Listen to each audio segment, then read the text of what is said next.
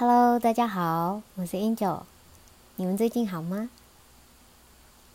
今天呢，要跟大家分享的内容呢是上一集的续集。那为了想要早一点让大家可以得到完整的这个资讯，所以我就比较快的、近的呢，把这一集录完喽。在节目开始之前，我想要再呃提醒大家，如果你们喜欢我的频道，请你们呢在 Podcast 的平台帮我留个五星评分，或者是去留言留评论跟我聊聊天哦。嗯，因为这样子呢，都可以帮助更多的人找到这个频道。还有呢，就是呃，频道有啊 IG 喽，嗯，IG 的名字就是 Angel 聊聊天。你也可以搜寻 Angel Talk，A N G E L T A L K，都可以找到我哦。里面会有新节目的讯息，啊，还有我的一些想法。嗯，如果你有什么想跟我说的，都欢迎在那边留言给我哦。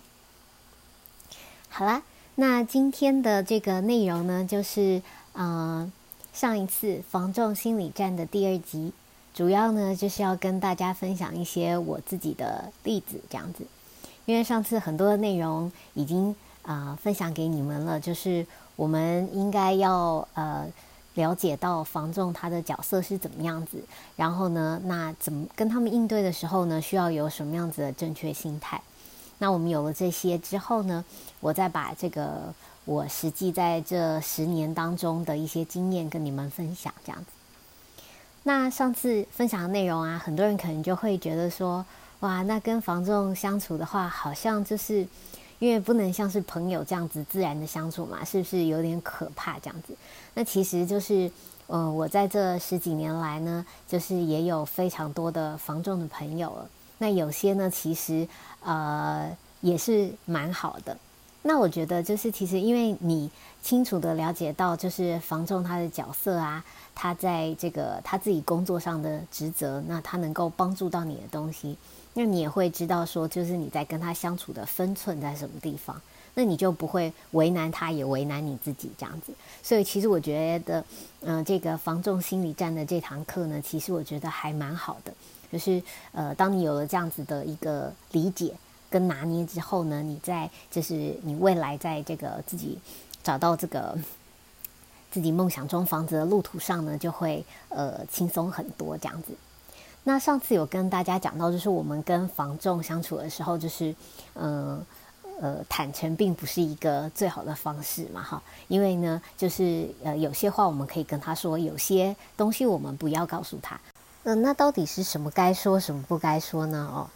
嗯，其实就是你真实心里的想法。我们呢，呃。不，有关于房子的这个部分呢，就是不需要透露给房仲。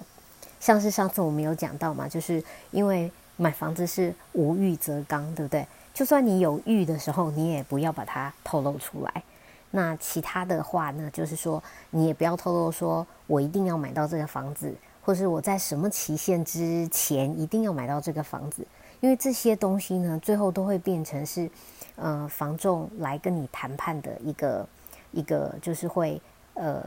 用这些因素去激你，去刺激你，然后呢让你就是做出一些就是呃加价啊，或者是就是呃比较冲动的一些行为这样子，或者是说就是嗯很怕失去它，所以就冲动的把它买下来这样子哈。所以这些都是呃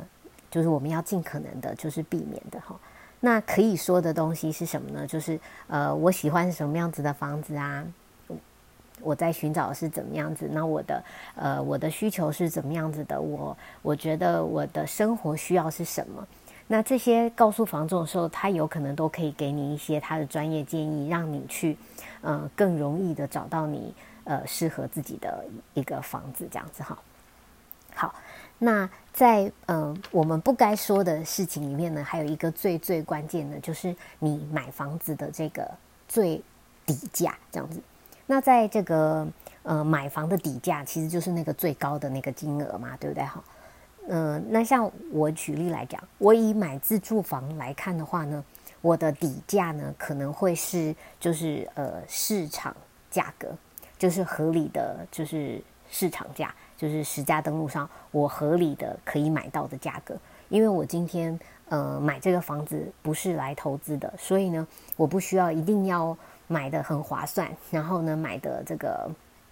嗯，比市场价格什么低一个七折这样子，就是转手马上赚钱这样。因为我不是这样子要来操作这个房子的，所以呢，实际上我觉得我买到一个合理价格，呃，我已经觉得蛮好的。那有些的时候呢，因为这个物件的条件特殊，我甚至还可能加价上去嘛，对不对？好，这是我们之前有聊过的。那所以你心中的这个底价其实很重要，就是就是，但这个底价是不要轻易告诉别人，因为呢。我们首先会去做第一次的开价，对不对？那因为我们的开价，其实我跟大家分享那个开价，其实是一个蛮就是蛮低的一个开价，它甚至有可能是屋主开价的七成啊，或者是更低这样子哈。因为我们是以实价登录的八成来开价，对不对？好，那如果这样子来开价的话呢，哈，呃。当然，就是呃，这个房仲有可能根本就觉得不理你嘛，就是这个也觉得这个价格差太多了，这样好。但是我们也有可能在呃这样的时候找到就是刚好急售的房子，所以呢，我们就呃有机会买到便宜一点嘛，哈。但你们要记得哦，就是其实条件好的房子呢，通常很少会有这样子呃。低价的几率其实是不容易的哈，因为好的条件的物的物件呢，其实是大家会抢着去买的。那所以当它就是这个需求多的时候，它基本上价格也很难是低下来的。但是我们还是可以这样子做，因为呢，我们去出价并不会有任何的损失，我们就只是就是就是去尝试看看，对不损失。所以我们先去做第一次。那第一次之后，我们不是就可以了解到这个房仲的这个行为嘛？哈。那因为其实呃人是很有趣的，就是他嘴巴上讲什么呢都不是真的，只有他做什么是真的，甚至是连我们自己也是这样子的。房仲他是他的专业是怎么样子厉害呢？就是他可以透过你的行为去呃揣摩跟猜到你的想法是什么，这样。然后呢，刚刚当他知道了你，他掌握了你的想法以后，他就知道他下一步要做哪些事情哈。好，那就是那我们因为出了一个价以后，那房仲是不是就有可能就是不理你？不理你以后呢，你其实自己要评估啊，因为其实这间房子可能也是你寻找了很久，你觉得你很心仪的房子，所以其实他说他其实也说不定值得你把它加加上去，所以你这时候就可以开始跟房仲。呃，了解更多的这个房子的讯息哦。好，那他上一次就是有人有出价过吗？那出价是怎么样？那卖了多久时间？这样，那你自己去做一个评估，然后你可以再开下一个价格。可是因为对于呃我来讲，好了，我举我自己的例子哈。因为假设我今天买自住房的话，我是不是开价第一次是呃市价的这个合理价格的八成，对不对？嗯，然后呢，我在。嗯，慢慢的加上去，对不对？可是其实，在我心里，可能我的底价是到就是市价这个位置，也就是我可以再提高两成，甚至这个房子我更喜欢，我可以提高到百分之三十，对不对？哈，那这个很大的 range，如果你让房仲知道了，你知道会多简单吗？因为如果你这个 range 就是百分之三十的这个位置哦，你愿意比市价加价十趴，他是他说不定根本不用跟屋主谈。屋主早就愿意用这个价格卖了，你知道吗？所以他根本连去帮你谈都不会谈，因为呢，你透露出了这个价，这个你的底价了，这样子。好，所以为什么你不能透露？透露？因为你你你表现的你只愿意花八成的价格去买它，那他就必须去帮你谈啊。那他很辛苦的去压低房那个屋主的期待，然后呢告诉他说：“哎，你看你这房子已经买卖一段时间了，都还没有人买，现在好不容易有一个真正诚意的买方来了，你要不要好好把握它？”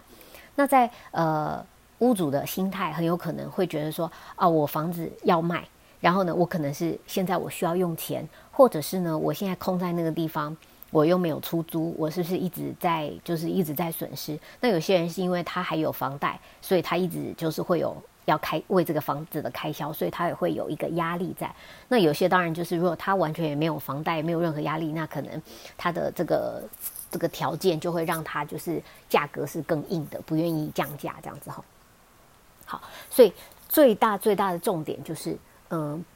不要呃，不该跟房仲透露出来的最大的关键呢，就是你这个呃，你对于一间房子的底价，就是你最终最终愿意买它的价格。但我相信啊，因为这个这个价格呢，有的时候我们自己呢也不太清楚，你知道吗？因为买房子是这样子，就是它的金额有点太大了。然后如果假设你今天就是去谈，然后最后只差个十万二十万没买到，有时候你也会觉得哦，一个就是呃一千万两千万的东西，甚至是更高个更高的价格，那差个就是三万五万十万二十万，结果没有买到它，你可能自己都会觉得。扼腕跟可惜的哈，所以其实我们自己的底线在哪个地方，我们自己也不清楚。那就因为这样子呢，就是很容易被房仲在这个跟你沟通的过程当中就呃影响你、刺激你，然后就是怂恿你，然后让你就做出了就是呃就是比较冲动的行为这样。所以你自己要有一个底，就是说呃，就是这些细这些情况呢都是非常容易发生的。就是当你真的开始去议价的时候，所以你自己要有一个想法，就是呢，就是买房子有一个想法，就是关键就是不要急，你不急，你就有时间去好好咀嚼跟思考；你不急着做决定呢，你就有时间去沉淀，然后呢，去看他真正要做的是什么，对不对？因为如果你等一段时间，你就可以看他是真的就是。呃，很积极的回来找你，还是说，哎，这个房子真的就很多人来竞争，还是说就是怎么样？当然这是有风险的，就是你你一直不急，然后呢没有就是去呃就是很积极的决定下来的时候，还是很有可能会就是错失这个机会。那有的时候这个中间的评估呢，其实真的是不容易的，就是要呃依据你们自己的这个。嗯，对于这个房子的想法，对于未来的一个计划，然后呢，再来做更仔细的评估，这样子。好，好。那还有的话呢，就是上次还有讲到，就是说我们呃，不是说呃，房仲跟我们讲的这个资讯呢，是真的还是假的？该要怎么判断？哈，那我我也跟你们分享一下我自己的实际的做法哈，就是。嗯，房东他会跟你讲很多房子的讯息，那最好最好判断真假的方式呢，其实就是交叉比对。所以呢，我同一间房子，假设它有很多家房仲在卖，我一定会很多家都去问，我不会就是让一家就让他就是来决定这样子吼。所以我会呃同时问很多家，然后呢去问他们这个房子的资讯。那每一家可能给你的东西都不一样，因为房仲讲话真的就是这样子，就是一下是这样，一下那样子，然后呃这家讲那样，那家讲那样，那你就要交叉比对，然后你觉得呃哪一个人讲的最可能是真的？其实这个买房的就是在这个过程当中，其实有点像就是我们在做那个 侦，就是学那个侦探游戏一样，就是去推理。什么东西是呃是真的是假的？然后呢，呃，就是从很多的因素当中，然后去推理出你觉得比较真实的这个可能性。那呃，如果说它不是很多家房仲有在卖的房子，那你可能就需要更多的这个客观的一些呃呃资讯，可能你就要去查一下这个房子的状况啊，或者什么的，就是例如说它嗯。的的这个，你可能可以查询到的一些，就是它的藤本上面的一些资讯啊，或者什么的这样哈。但这个就不是那么的那么的多，也那么的那个这个就是那么好去比较。那还有的话，可能就是说，你可能也只能就是比较土法炼钢的，就是呃，在那个附近看看有没有人可以询问一下这样子，然后获得一些邻居的资讯这样子。哦，那当然就是因为这个房子，就算没有就是别的房仲在卖，你在那个附近的房仲呢，仍然可以打听到这个大楼啊或者是物件的一些消息，所以你还是可以去做很多事情的。好，那这大概是我会就是呃在对于跟房仲相处的这些事情上比较细节的一些做法。那我今天呢，主要是要跟你们分享我自己这个买房的实际例子哈。好，那我我先讲，就是这个已经跟你们讲过好多次哦，就是我买我第一间房子的例子。那为什么一直讲第一间例子？因为你们要知道嘛，人生的第一间房子总是印象非常非常深刻的哈。我买第一间房子的时候呢，就是嗯，我看了就是几十间房子，然后都没有找到就是觉得合适的，一直到我看到了就是嗯，就是快要接近百间的房子的时候呢，有一天我就看到了就是。我后来买下的那一间梦想中的房子，那我看到它的时候呢，我就觉得哇，这个也太棒了吧！就是跟我之前所看过的所有东西都，就是条件真的是好非常多。但同样的，它价格也高出了这个市场价，大概有百分之十五左右。那那时候呢，就是呃，就是这是它的这个价格是这样子嘛？那当然就是因为我就很喜欢。那我当天也非常的幸运，因为呢，那是我已经看了非常多房，所以本来我已经决定想要买。某一间房子了，这样好，然后所以呢，就想说，呃，已经到要就是很后面的决定了，就是看了很多次这样，然后就我就把我爸妈找出来，就是想说啊，要买人生的第一间房子，还是就是让爸妈一起参与好了，也让他们就是看看觉得怎么样。那他们看完我原本看的那间房子的时候，是觉得感觉很差，因为很小间这样子，所以呢，他们看完就是觉得这什么东西啊，然后就。就要走了，这样，然后呢，就因为刚好那个时候就有一个人说还有另外一间房子在，然后呢就说我们要不要去看？那我就想说，反正就在附近，我就呃带着我爸妈去看。就看了以后呢，呃，我我喜欢，我爸妈也蛮喜欢的，你知道吗？然后呢，就大家都觉得蛮不错的。那当下表现出来，大就是房仲，我猜他们可能也感觉到了，就是我们蛮喜欢的这个感觉。所以呢，呃，他就他就问我说，嗯，那你要不要开个价这样子？那我想说，呃，我就是什么，就是就是才第一次看而已啊，就是不太可能这时候开价吧，这样子哈。然后呢，他就那个就是就跟我讲，我就了解一下房子的状况，然后他就跟我说了，诶，他现在这个价格开价是多少？但呢，现在大概就是多少可以成交，就是这样子而已。好，然后呢，我就我们就离开了。离开以后呢，就是你知道房仲知道你喜欢呢，就通常都会做这件事情，就是就打来了，晚上呢就打电话来，然后跟你讲说，哎，你今天看这间房子觉得怎么样啊？要不要要不要就是把它定下来啊？因为就是这间房子同时好多人看哦，就是大家都蛮喜欢的，就是其实就是你你不定下来的话，其实就很有可能被别人买走这样子。那我就把这个讯息跟我爸爸说啊，那我爸爸就是也有蛮多买房经验嘛，那他就说啊，这个房仲的手法都是这个样子啦，你等等吧，不用这么急这样子，那我们就。我们就这个不管了，然后后来呢，到晚一点的时候呢，房东又跟我讲了一个，就是就是那个价格，然后就说就是这个价格呢，你要不要？不然的话，就是这个价格就是好像真的很多人想要哎，什么什么之类的这样。但是因为他就说啊，这个屋主跟他关系比较好，所以呢，就是他比较有优先权，这样他就这样跟我说。但我还是觉得，嗯，这个是真的假的这样子。那后来我也跟你们讲过嘛，因为那天是跨年，所以我就我就自己就是很忙很累的在做了一大堆跨年的这个庆祝的事情，可是心里却悬着我这个房子的事情。那我想了很久，我就觉得啊，这真的是我看了这么久以来唯一很好的房子。然后虽然它比较贵，但是我还是觉得很棒。然后我就跟我爸讨论一下，那我爸就觉得说啊，你这么喜欢，你又看那么久了，那不然你就你就去呃，你就你就就买吧，这样子。所以呢，我就呃隔天一大早的时候呢，就打电话给房仲了，这样。然后房东就说：“啊，你为什么不早讲啊？那个别人昨天已经下斡旋嘞。那你们知道，一般呢房子是有这个这个行规的哈，就是在房仲业，就是下斡旋的房子呢，其实其他人是不能谈的这样子。那但是呢，因为那个下斡旋可能是昨天半夜的事情，你知道，就是可能他还没有进入一个正式流程，只是他们有听说这件事情，所以呢。”那个房东说：“好吧，不然我再帮你看看好了。”然后最后这么弄来弄去以后，最后我还是买到了这间房子。但是呢，这个过程当中就是有一个，就是他就是做了我刚刚讲到的那些事情嘛，就是说，诶，有人要竞竞争呢，然后呢，要你把那个价格你不用再杀了，因为本来我呃我得知的价格我可能会想再杀价，但是呢，因为别人在跟你竞争，他都愿意那个价格了，你是根本没有杀价的空间的嘛，哈。然后所以就是这样子，这是。我的第一间房子，你们觉得有没有很扯？就是看的第一天，然后呢就马上买下来了这样。然后啊，我还有买过一间房子呢，是我非常喜欢的房子。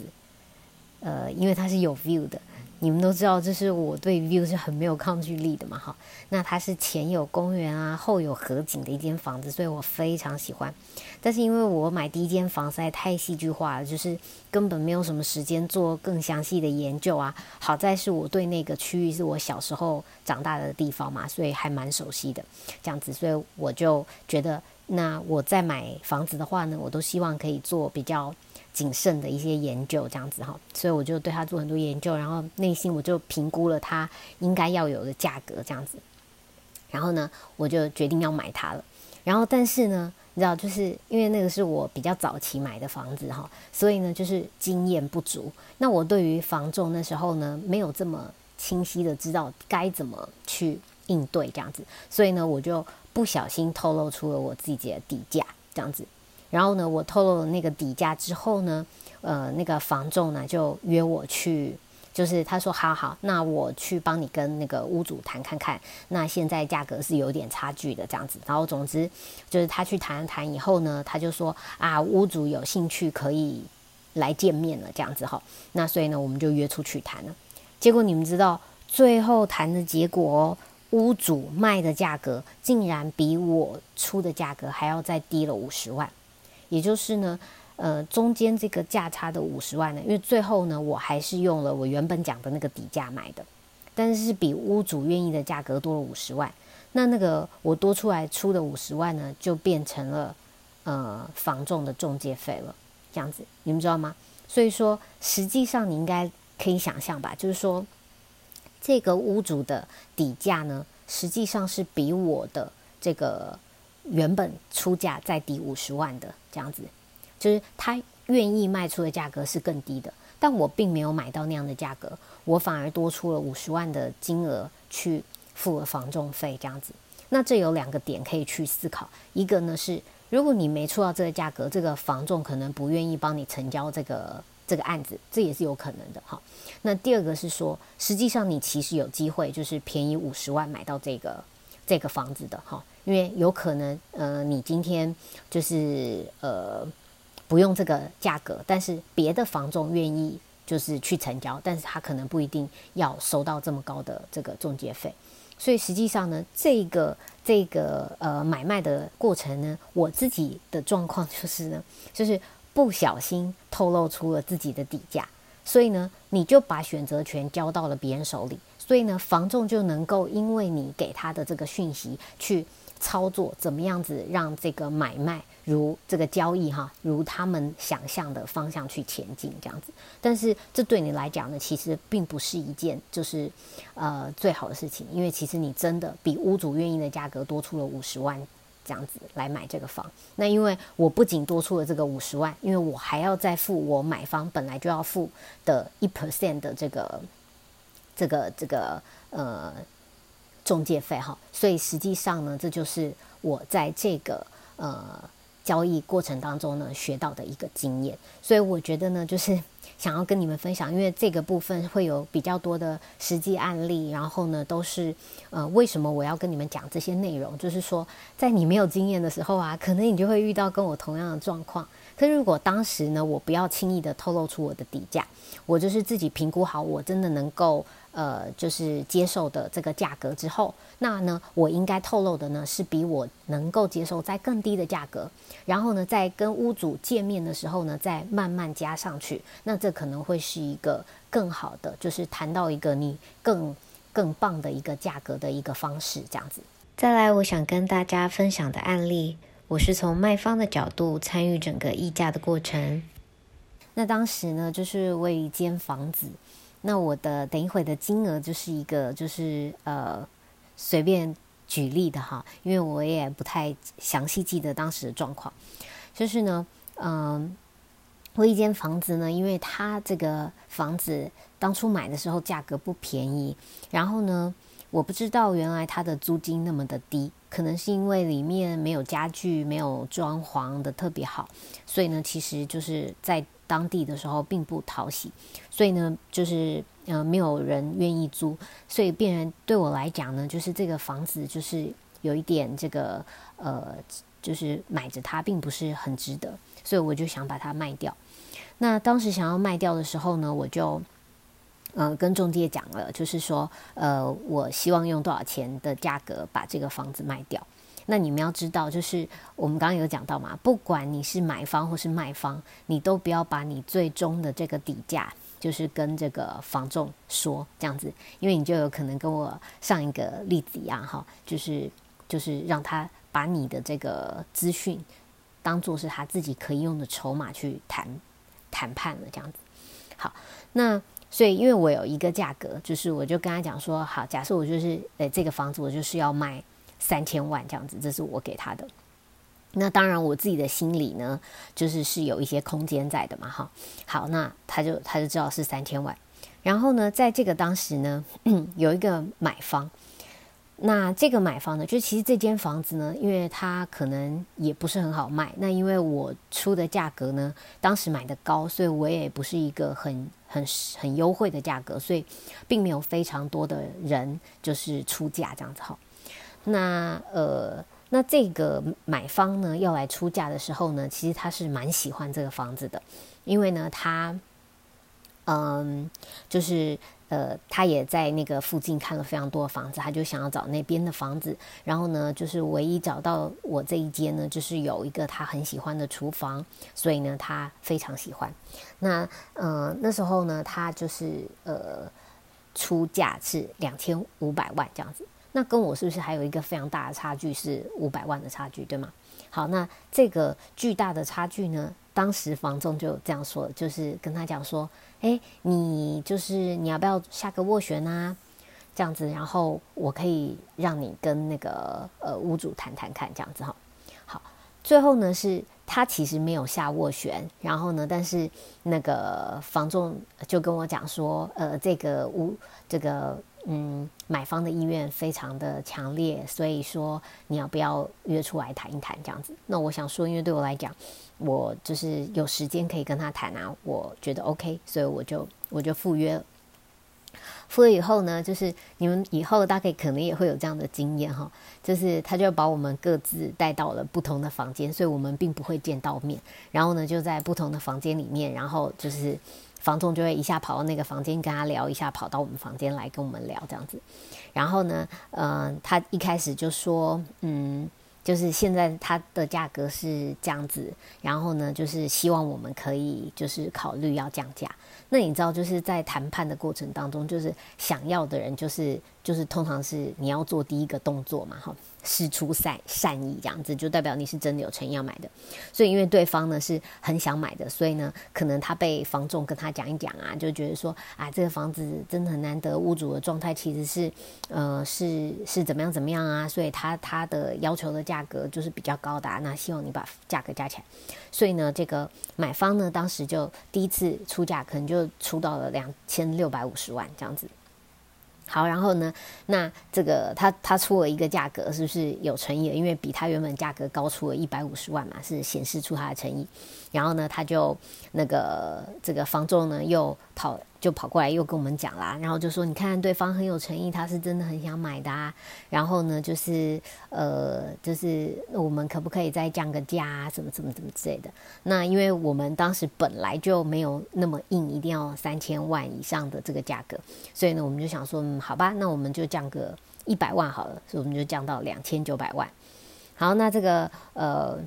嗯，房仲得知了这个讯息以后呢，又跑去跟对方，又会讲一大堆理由啊，就是可能就说啊，对方又怎么样？看人家很有诚意啊，又帮你降了一百万啦，这样子。那你如果再不加上来的话，就真的要买不到了。而且你看，你已经看这么久了，然后又开始会讲很多很多的这些话术，就是让你觉得，如果你现在不买到的话呢，就是会嗯很可惜这样子哈。所以呢，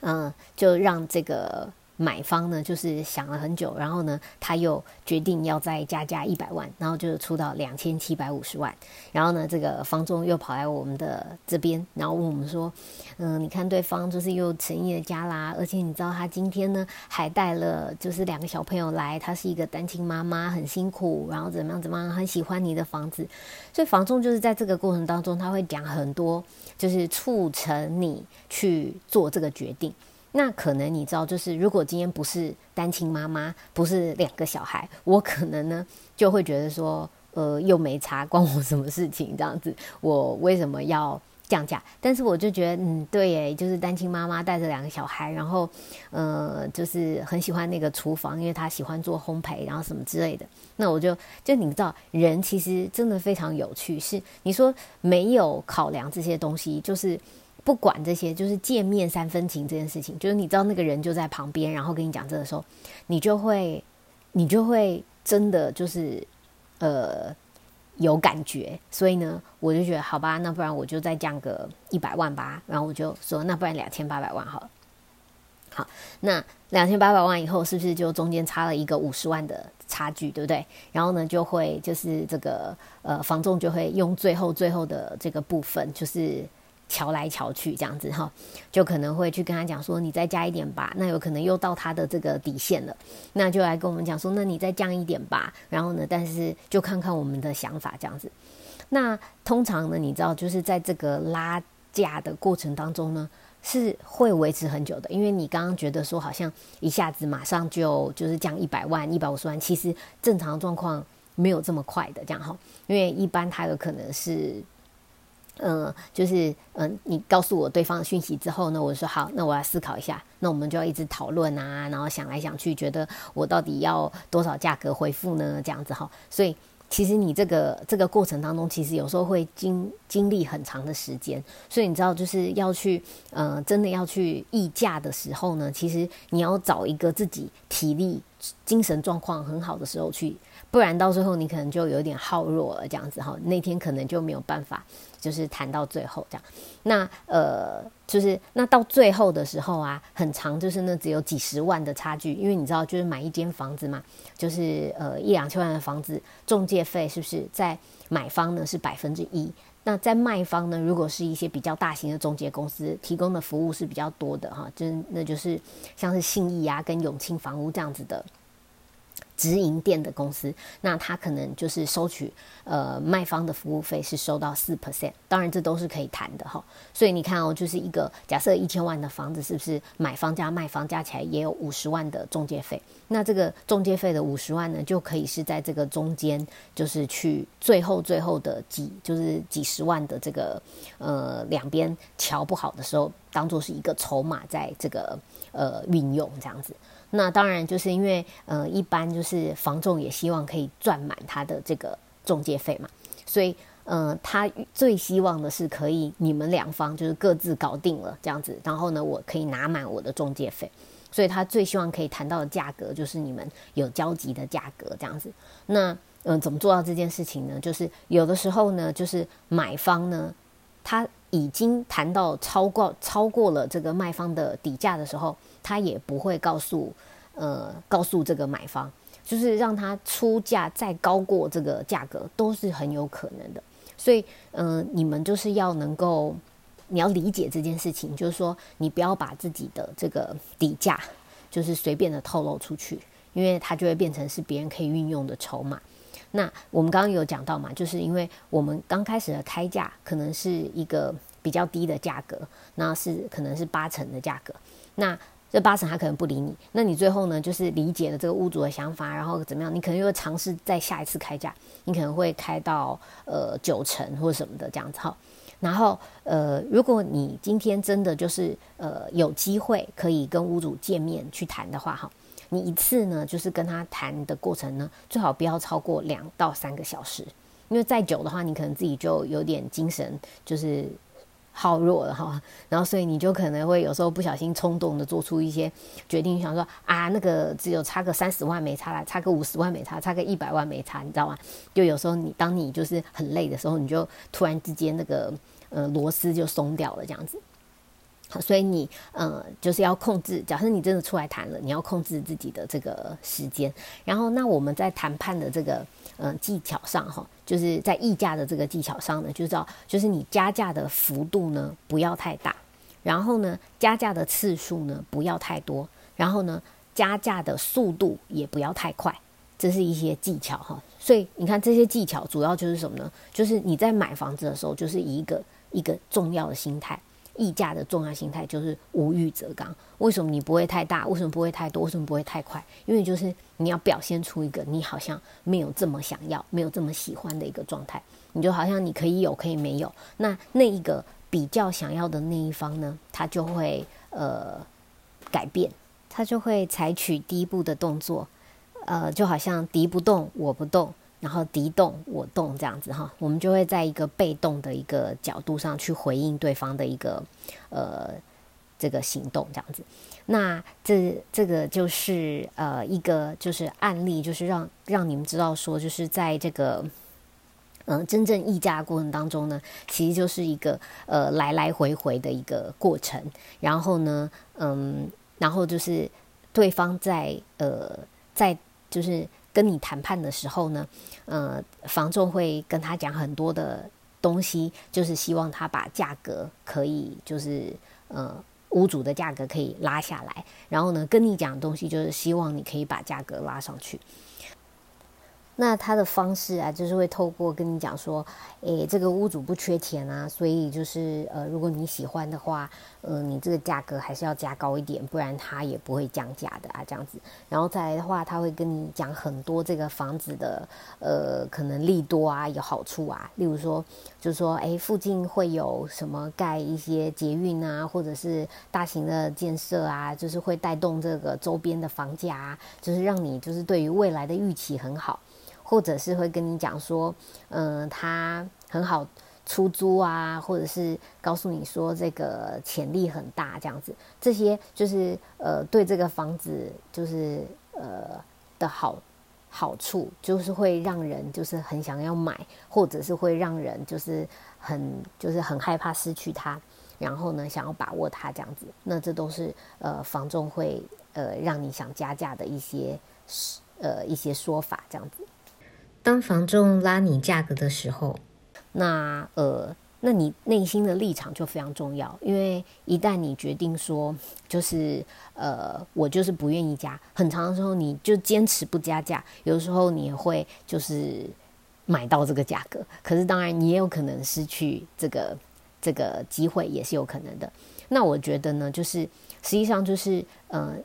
如果你今天没有这么喜欢它。然后呢，你现在有了一个价格，然后你也约出来谈了，你加了一点点，然后没有达到你想要的，你其实也可以，就是就是这个没有办法谈成，那今天就结束也没关系，因为我觉得啊，就是呃，你也不急着就是一次就一定要把它谈 OK，因为呢，呃，你一次的这个消息试出去以后，对方也会有一个想法，因为你知道，就是呃，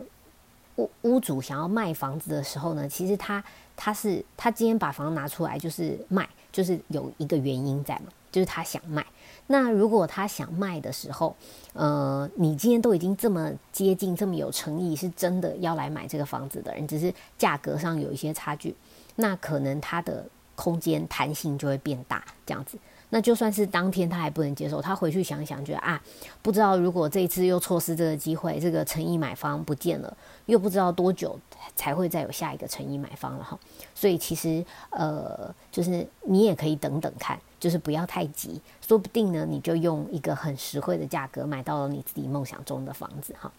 那当然就是这个价格的这个东西呢，本来就是很个人的，因为呃，你要等，对不对？其实就是花时间。那如果你不等，那你可能就是用比较贵的价格买到这样子。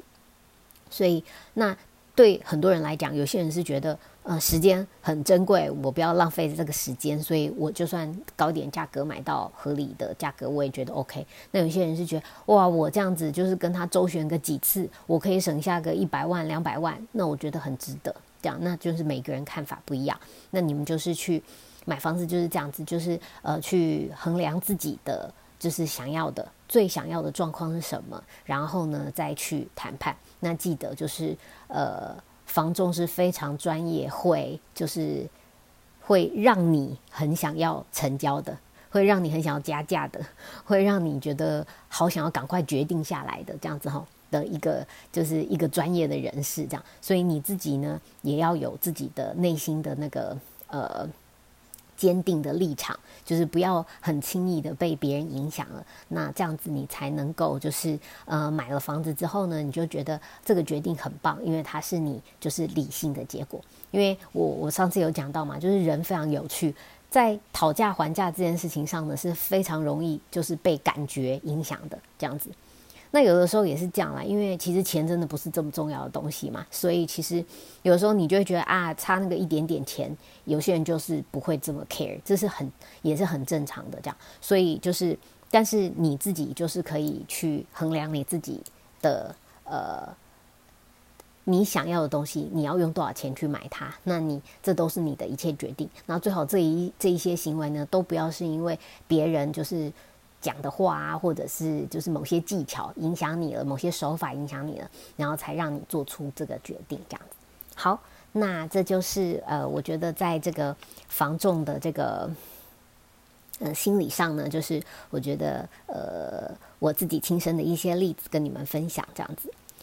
那我来整理一下，就是呃我们在议价的时候呢，可以注意的一些事项，这样子呢可以帮助你，就是呃。比较容易，就是谈到你自己想要的价格，该守住的也可以守住，这样子哈。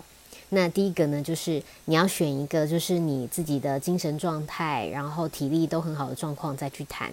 然后一次谈，呃，就是见面在议价的过程呢，不要超过两到三个小时。就是再久的话呢，你可能体力就会慢慢的下滑了，这样子。然后第三个呢，你最好是要有人陪同你一起去。因为呢，可以在这个过程当中，一个人扮白脸，一个人扮黑脸，甚至呢，他可以帮你 hold 住你，不要让你就是冲动的一直加价这样子。然后呢，再来是加价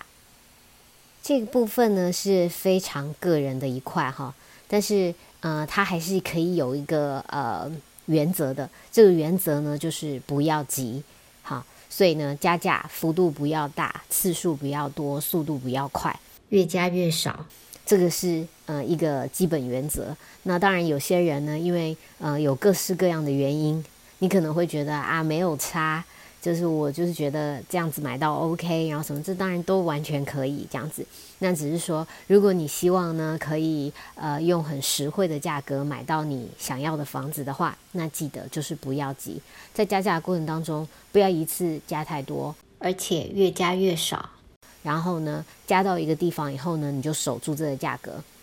呃，最差就是这次谈判不成功，我们可以看看下次或者是怎么样。有的时候这个过程是来来回回的。那呃，如果你有时间，你愿意用时间来换取更划算的价格呢，你可以这样子做。那这就是呃，在议价的部分上，你可以注意到的心态。再来呢，是保有多个理想的物件名单。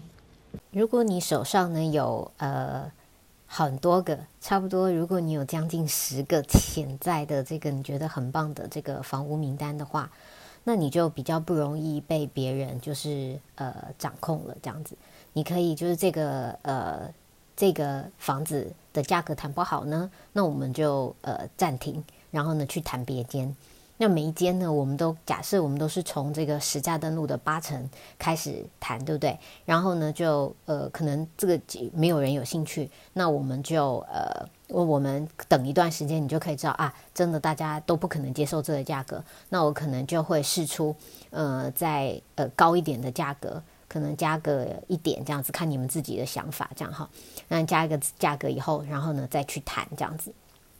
然后，嗯，看哪边有反应，就是有反应的就先谈。那如果谈不成的话，我们就换下一间。因为就是当你手中有这个足够的这个。名单的时候，你就不会，呃，因为觉得啊，如果错失了这个就没别的机会的话，会非常的紧张。那这是为什么我们可以把溢价溢的好的一个非常关键的原因。好，就是买到一个很实惠的价格，那也是因为你手中有足够多的名单，然后呢，在这当中你找到一个就是相对来讲 CP 值最高的一个选项。好啦。那这就是今天呃跟大家分享的这个防重心理战的内容，那就是希望你们都可以学到这些经验，然后呢在买房上都可以不吃亏，保护好自己，然后呢也跟房重就是有呃很清晰的定位，能够让他们帮助你就是真的买到自己梦想中的房子，并且呢可以用到一个呃很呃很实在的价格哈，就是它合理，并且又是卖方愿意卖，然后你又买到低价的这个这个状况，买到你们自己梦想中的房子。好，那这就是我今天的分分享喽。那希望大家呢喜欢我的节目的话，记得去订阅哦。还有，如果你身边呢有买房需要的人，也欢迎你们把我的频道推荐给他们。那希望可以跟你们继续就是线上见。那我们下次见喽，拜拜。